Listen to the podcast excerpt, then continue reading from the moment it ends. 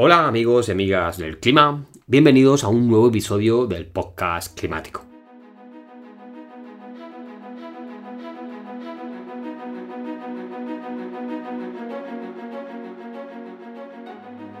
En el episodio de hoy voy a compartir contigo algunas de las ideas que obtuve de la conferencia de David Spratt, que es director del Centro Nacional para la Restauración del Clima en Australia, en una conferencia online que dio eh, dentro de Scientist Rebellion, una organización súper interesante de la que también te hablaré. Y en esa interesante conferencia, David plantea ideas intelectualmente muy estimulantes y muy interesantes que vamos a relacionar perfectamente con episodios anteriores en los que hablamos del IPCC y su informe o de los tipping points. Especialmente interesantes me parecen algunas críticas que hace a la forma de trabajar del IPCC y que personalmente comparto. Así que sin más, comenzamos.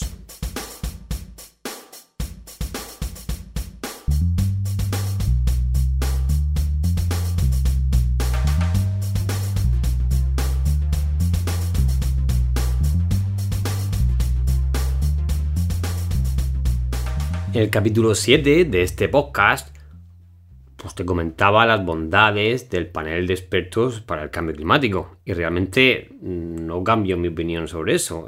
Es un organismo que funciona muy bien, que no tiene precedentes en la ciencia, que hacen un trabajo súper minucioso, un trabajo del que nunca la humanidad creo que va a estar suficientemente agradecida.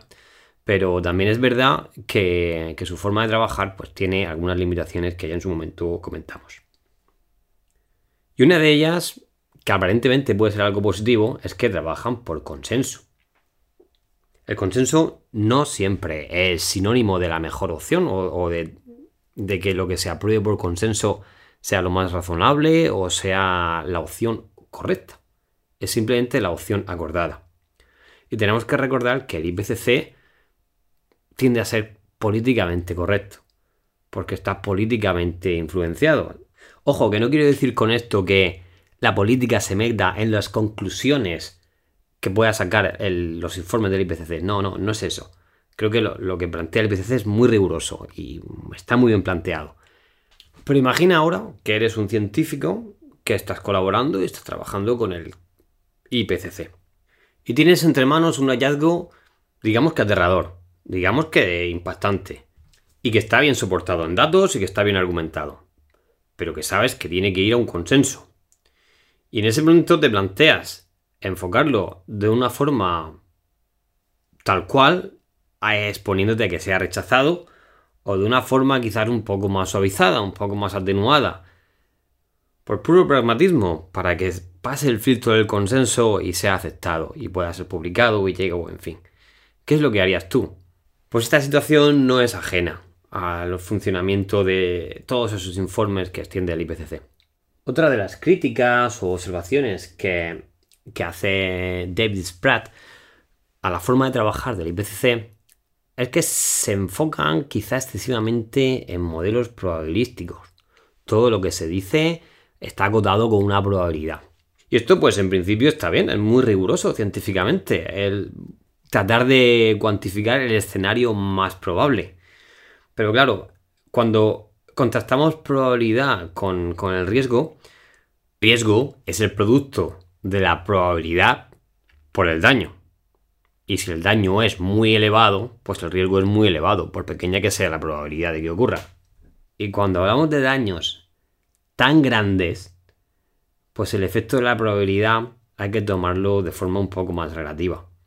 Hay impactos que pueden tener un daño tan tremendo como vimos en el episodio de los tipping points, que aunque su probabilidad sea baja, el riesgo es muy muy alto. Y quizá no sea cuestión de enfocarlo todo a probabilidades, sino a posibilidades. Porque cuando los riesgos de los que estamos hablando son existenciales, es decir, la vida en el planeta puede seguir existiendo como la conocemos o no, quizá ese juego de la probabilidad no sea, no sea el óptimo, no sea el válido por mucho que a los economistas les venga muy bien para tratar de ajustar sus modelos o sus previsiones a unos impactos que están ahí que ya no pueden negar, desde luego. Así que David plantea como que hay unos universos paralelos. Él plantea dos universos. El universo A, que sería el universo de las probabilidades, de qué probabilidad tenemos de alcanzar un grado y medio, de alcanzar dos, de alcanzar tres grados y qué impactos tendría alcanzar dos grados, tres grados, que es lo que, lo que maneja el IPCC. Y otro universo, que sería el universo de las posibilidades, que es en lo que estamos, que es que como humanidad hemos superado unos límites y esos límites tienen unas consecuencias y es probable que hayamos superado unos tipping points que nos lleven a un desastre total y absoluto. Yo añadiría un escenario previo, la verdad. Porque sí, ya que ojalá que la mayoría de las personas que habitamos en este planeta tuviéramos en la cabeza ese universo de las probabilidades de qué puede pasar con el clima si alcanzamos los grados o, por lo menos que tengamos eso, la conciencia de que estamos calentando el planeta. Ese tercer universo es lo que tiene en la cabeza la población en general. La mayoría de la población no tiene en cuenta ni los efectos de la probabilidad del cambio climático, ni mucho menos la superación de umbrales. Tenemos en la cabeza nuestros problemas y preocupaciones diarias, la casa, el trabajo, pagar nuestras deudas y también divertirnos, por supuesto, cada uno a su manera. Pero todo este universo paralelo se da dentro de ese otro universo en el que pasan cosas, las queramos ver o no, están ahí. Digamos que debajo de ese universo humano en el que vivimos y nos relacionamos los seres humanos, hay un universo físico, químico y biológico. un planeta que soporta a este sistema que llamamos sociedad y que hemos inventado los seres humanos. Más que inventado, podemos decir que lo hemos imaginado. Este concepto de sistema imaginado no es mío lo siento, pero no doy para tanto. Es de Yuval Noah Harari, eh, historiador y autor del bestseller Sapiens, que hace un repaso de, pues, de toda la historia de la humanidad desde un punto de vista muy particular y con ideas realmente muy innovadoras. Yuval plantea que los seres humanos nos hemos imaginado unos sistemas en los que vivimos, nos relacionamos y prosperamos, mejor o peor. El dinero, la jerarquía, nuestras leyes o una dictadura o una democracia no son más que sistemas que muchas personas al mismo tiempo hemos imaginado y damos por buenos. Y tampoco nos los cuestionamos de un día para otro. Quizá evolucionan lentamente, pero, pero ahí están. Pero son sistemas imaginados.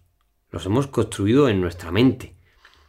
El problema es cuando esos sistemas imaginados, ya sea el capitalismo, el comunismo, la religión católica o budista, lo que sea, cuando ese sistema en el que nos relacionamos no encaja y no se adapta al sistema real, al sistema planetario, con unas leyes físicas, químicas y biológicas, que esas no son imaginarias.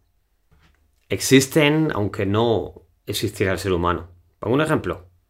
La ley de la gravedad nos va a traer, tanto si la conocemos y la estudiamos y la comprendemos, como si no, está ahí, no es imaginaria, es real. La ley de la oferta y la demanda es imaginada. Funciona mientras muchas personas entendamos que hay un sistema de mercado en el que hay una oferta y una demanda y si hay mucha demanda de un producto, pues sube su precio.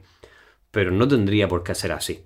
De hecho, en muchas sociedades y en otros momentos de la historia no ha ocurrido así.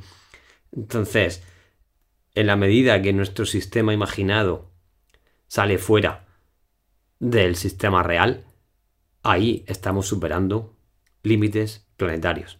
Y eso tiene consecuencias. Pero bueno, esto de los sistemas imaginados y los sistemas reales daría para otro episodio de podcast, quizá más adelante. Pero vamos a volver a lo que estábamos hacer un poco de análisis crítico de esos resultados del IPCC. Sobre todo de esos resultados expresados en forma de probabilidades. Pongo un ejemplo. Resulta que emitiendo una determinada cantidad de CO2 a la atmósfera, alcanzaríamos un calentamiento de 2 grados centígrados con un porcentaje de probabilidad del 50%.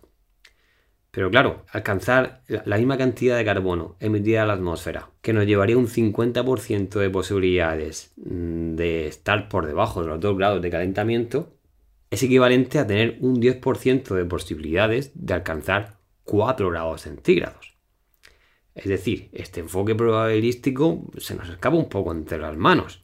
Y claro, este lenguaje se va normalizando y sobre todo es muy utilizado por políticos y por economistas el manejar esto de los tantos por ciento, manejar estas probabilidades. Pero claro, un 50% de probabilidad de no superar los dos grados es un 50% de probabilidad de sí superarlos. Es decir, es tirar a cara o cruz el que nos carguemos el sistema climático sin posibilidad de recuperarlo nunca. Entonces no podemos aplicar un enfoque de probabilidades a temas donde hay riesgos existenciales. Riesgo de que se vaya todo al garete.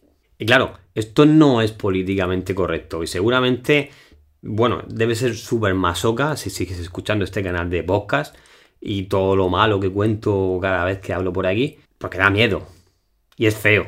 Pero es que está ahí, es que no podemos mirar para otro lado.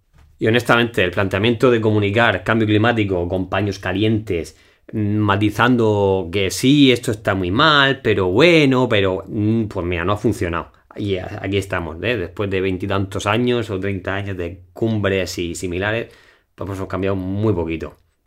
A mí me han llamado la atención mucho las declaraciones de Hans Johann Humbert, no sé si se pronuncia así, él es el director y fundador del Instituto Potsdam para la investigación sobre impactos del cambio climático.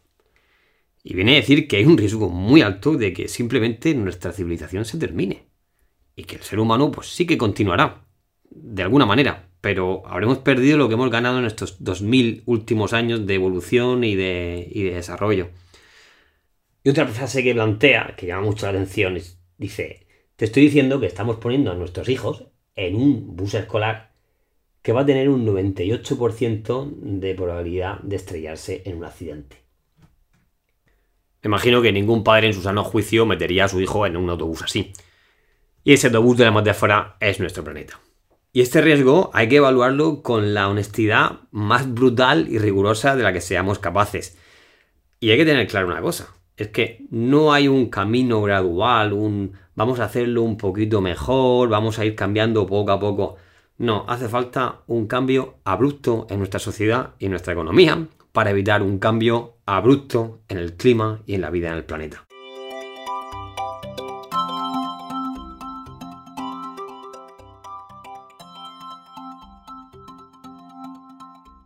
Así que amigo, amiga, te invito a que seas parte de ese cambio profundo y abrupto de nuestra sociedad, de nuestra cultura, y para ello, una buena forma es seguir escuchando este canal de podcast. Puedes mandarme tus comentarios, dudas, sugerencias. Yo me comprometo a darles respuesta. Muchas gracias por escuchar y compartir el podcast climático.